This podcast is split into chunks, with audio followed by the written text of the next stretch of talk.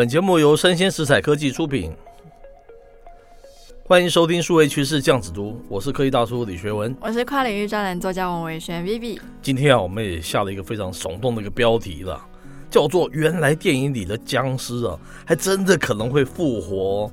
所以，让我们生物科技领域的一个博士啊，Vivi 来告诉你了。其实，我想要跟大家澄清一下，生物科技并不是所有的动物、植物都知晓。请在这个前提之下呢，就是听我们这一集的节目。是是是，反正我们就赖给你的就对了。好，我们挑选的这则这个有趣的新闻哦，是来自于这个科技新报哦，它的标题是叫做“猎奇的渗入”嘛。工程师哦，拿死狼蛛哦当成是机械的手背，它取名叫做“实体机器人”啊，就是死亡的死啊，身体的体了哈。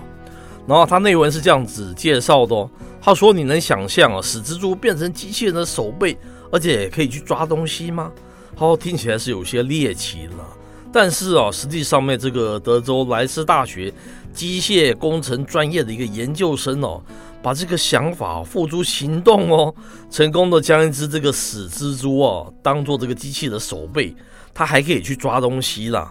他认为哦，这开创的这个实体机器人的这样子的一个领域了哈。死掉的蜘蛛哦，哎，非常有意思，而且它变成是一个像机器人这样子一个 function。这位学生叫做 F 嘛，他在一篇文章中哦特别提到，他说人类啊一直仰赖这个生物的材料，从这个生物的身体中哦提取非生物的一个材料来使用了。譬如说把动物的毛啊当衣服穿，哎，很有道理，对不对？嗯，把骨头啊当做工具等等，这个是过。去就一直在发生的哈。基于这样子的概念哦，当他看到一只死去的蜘蛛的时候，他不禁思考哦，可否用作机器人的一个零组件啊，把它当做是一个机器人的一个零组件？哎，其实还蛮有创意的，对不对？对，因为其实大家看到很多我们生活中的小物品，真的都是有所谓的仿生科技哦，是，像魔鬼毡，其实也是利用生物的一些特性而衍生出来的商品。哎，是。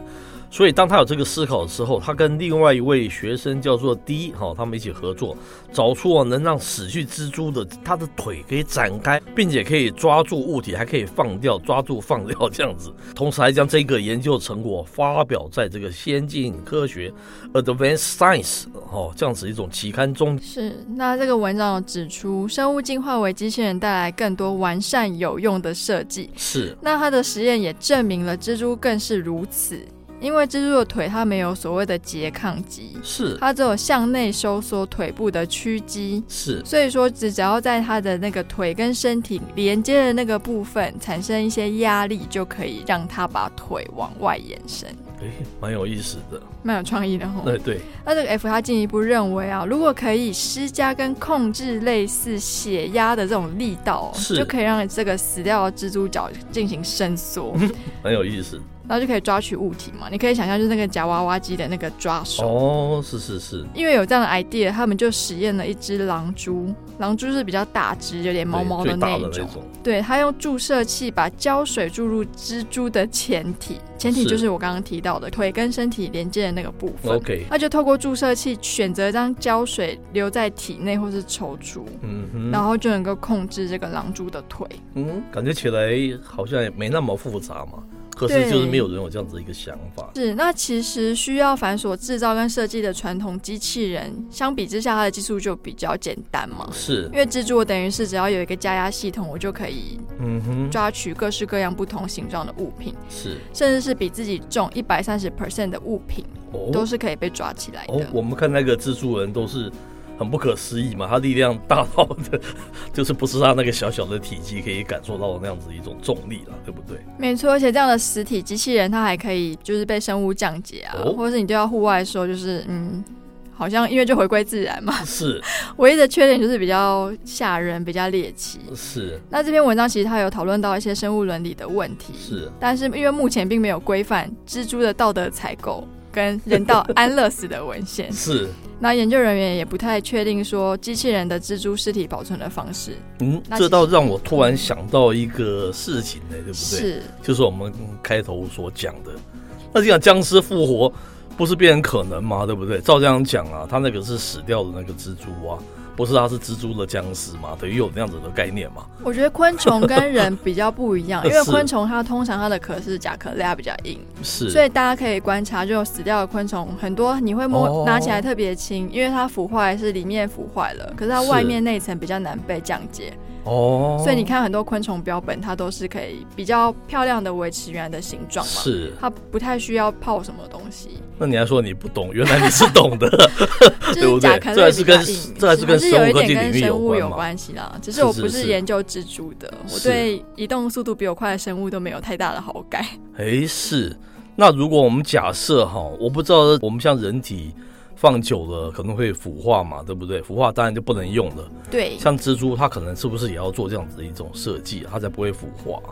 它的外壳的话，基本上是不会腐化的。哦，它会腐化的这种内部，所以它内部被 degrade 之后，你才会常常在那种山上会看到那种空壳的蝉，就它里面已经被微生物降解掉了。哦，可是因为外壳它们没有办法吃，所以常常会看到它们只留下空壳。是。突然想到，我们再发挥多一点点的想象力嘛，对不对？嗯、如果这样讲的话，我们讲进场那种大体啊，要去捐献啊，可能以前只能捐献你的器官，对不对？你的心脏，还是你的内脏，还是你的眼睛、眼角黏膜等等，对不对？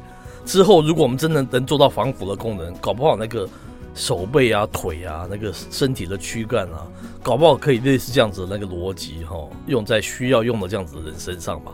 哇，那是一个好大的一个，好大的一个跃进呢。就是你把那个手放在一个独背人的那个手，变成是他的手，你会把它连上去吗？呃，当然不是用连的这么简单的、啊。我觉得肉的话，如果你只是放着装饰，我们古代就有所谓的腌制技术嘛，可以帮肉防腐。是是是哦，可如果你是希望从希望希望它可以 function 的话，希望可以 function 的话，就是，不太可能。你可以想象你在移植器官就有非常多的排斥反应需要去注意然后是不是可以结合的好？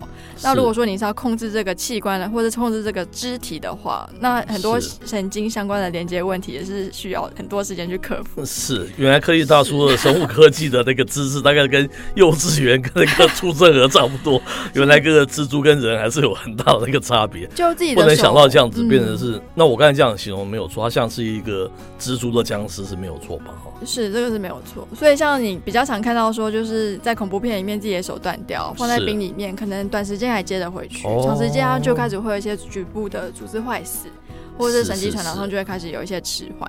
那今天还是接回同一个人哦，都有这样的问题。你可以想象，就是我接在不同人身上，其实要克服的困难更多。哦，那至于这样子就是肢体的乱接，嗯，我是。